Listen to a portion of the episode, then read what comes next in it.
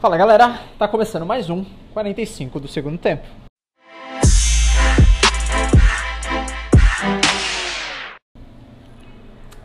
Bom galera, hoje o 45 do segundo tempo vai é, bem direto, é bem simples de vocês entenderem. Eu espero que vocês é, não tenham. Uh, que vocês consigam identificar as duas diferenças, tá?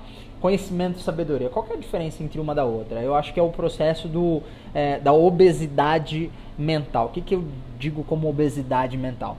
Que é um excesso de conhecimento não colocado em prática, não sendo compartilhado.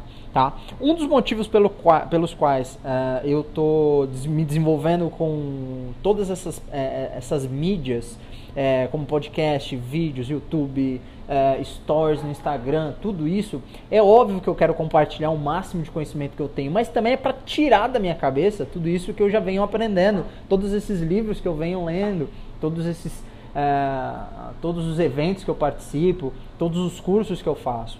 Então, se você também está aprendendo algo novo, cara, estuda, absorve, mas tenha também uma forma de você compartilhar, porque aí você vai passar para o grau de sabedoria, que é onde você consegue saber, você conhece do assunto que você está falando, só que você coloca em prática, você vai para a área da ação, você age com aquilo que você está sabendo.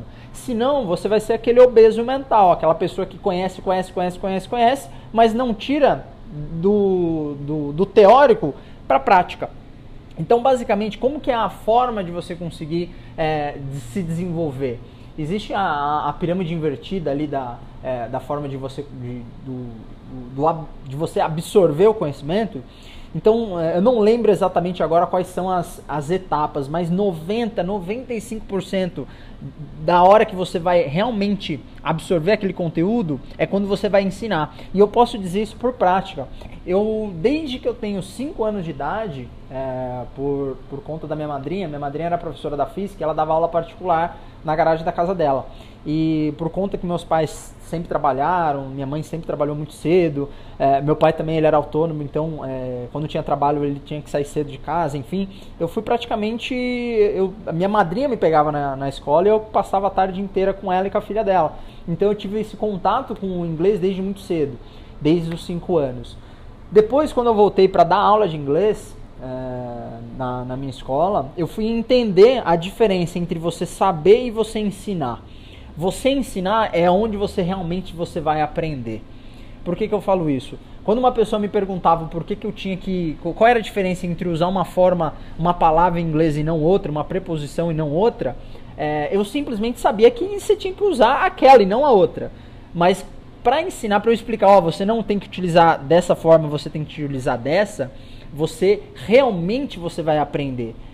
Então você só vai aprender quando você for ensinar. E essa é a grande essência da diferença entre conhecimento e sabedoria. Quando você conseguir identificar qual é a forma de você conseguir transmitir aquilo que você sabe para uma outra pessoa aprender, é onde você aprende.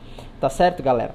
Então, espero que tenha contribuído para vocês aí um pouquinho hoje do 45 do segundo tempo.